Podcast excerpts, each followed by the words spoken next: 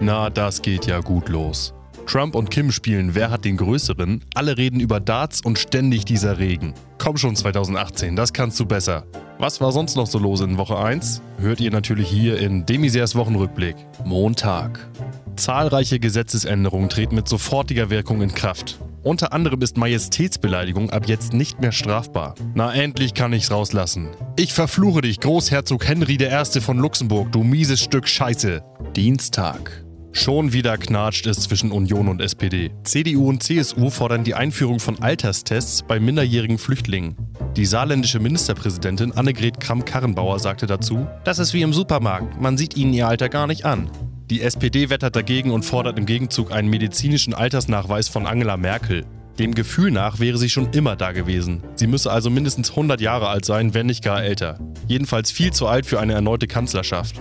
Union und SPD einigen sich indes auf eine Talkshow-Sperre während der anstehenden Sondierungsgespräche. Wolfgang Bosbach kündigt daraufhin seinen Austritt aus der CDU an mit sofortiger Wirkung. Er wurde schon vor Jahren von seiner Frau zu Hause rausgeschmissen und sucht seitdem von Montag bis Donnerstag Obdach bei Lanz, Maischberger, Illner und Co. Das Wochenende verbringt er meist in der Loge beim 1. FC Köln. Mittwoch. Die Polizei Hamburg startet ein Pilotprojekt, bei dem ehemalige Bundeswehrsoldaten in den Polizeidienst eingegliedert werden sollen. Besonders Afghanistan-Rückkehrer seien gefragt, ihre Grundausbildung am Hindukusch würde sie perfekt vorbereiten auf den Straßenkampf mit diesen linken, gewaltbereiten Terroristen aus dem Schanzenviertel. So Obersturm für äh, Polizeipräsident Meyer. Donnerstag.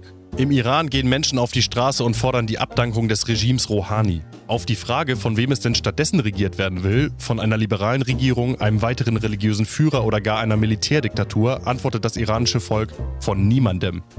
Deutschland habe nun seit über 100 Tagen faktisch keine Regierung, den Menschen gehe es trotzdem gut, Gefangene können ausbrechen und wieder zurückkehren, wenn ihnen die Füße von der Flucht wehtun, auf dem Arbeitsmarkt herrsche nahezu Vollbeschäftigung und sowieso fließe hier Bier aus allen Wasserhähnen und alles sei wunderbar. Das wollen die Iraner auch und möchten deshalb ihre aktuelle Regierung ersatzlos umtauschen. Geld zurück. Freitag. Ganz so rosig ist es dann aber doch nicht in Deutschland. Seit Jahresbeginn ist es da, das neue Netzwerkdurchsuchungsgesetz. Und, die Parallele mag erlaubt sein, es funktioniert genauso gut wie der Videobeweis. Noch im Sommer waren sich alle einig, man müsse etwas gegen Fehlentscheidungen im Fußball und gegen Hasspostings im Netz tun. Doch Videobeweis und NetzDG hinterlassen mehr Fragen, als sie Schaden verhindern können. Keiner weiß genau, wann sie zum Einsatz kommen. Twitter und die Schiedsrichter sind Heiko maßlos überfordert und halten sich permanent den Finger ans Ohr, sobald ein Tweet auch nur in die Nähe des Strafraums kommt. Besser abpfeifen, die Wiederholung können wir uns immer noch anschauen. Vermutlich stecken alle unter einer Decke. Nur eine Frage der Zeit, bis auch kritische Postings über den Videobeweis einfach gelöscht.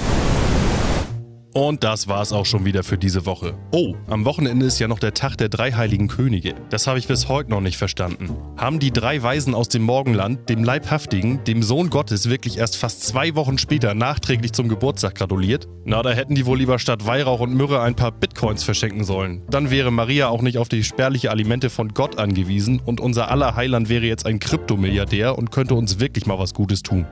Naja, was soll's. Hauptsache Wochenende. Wir hören uns nächste Woche wieder.